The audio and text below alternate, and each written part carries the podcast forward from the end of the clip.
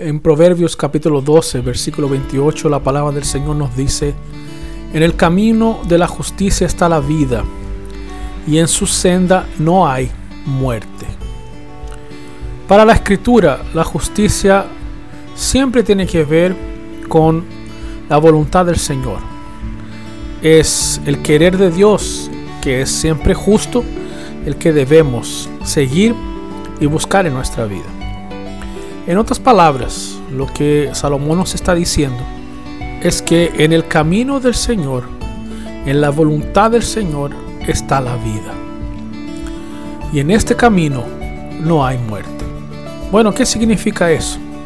Si yo entiendo que la voluntad de Dios es la que realmente me trae vida y que en este andar con el Señor no hay pérdida, entonces yo tengo que obviamente juntar esta verdad con lo que el Señor dice respecto a seguirlo. Seguir a Dios, o sea, andar por el camino de la justicia, no siempre es algo fácil. Pero fíjate, la escritura dice que puede que no sea fácil, pero es el camino que trae la vida.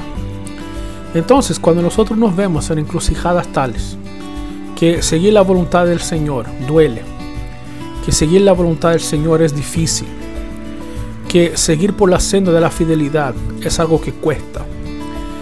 Uno tiene una tentación ahí. Si queremos y entendemos que esta vida con el Señor que dice el texto significa que no habrá problemas, entonces estamos en una esperanza equivocada. Porque no está diciendo que esta vida viene con facilidad, pero sí está diciendo que el camino del Señor es el mejor.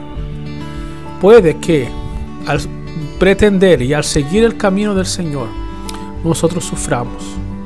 Puede que a los ojos de muchas personas nosotros perdamos. Puede que nuestro corazón se agote. Puede que nos cansemos.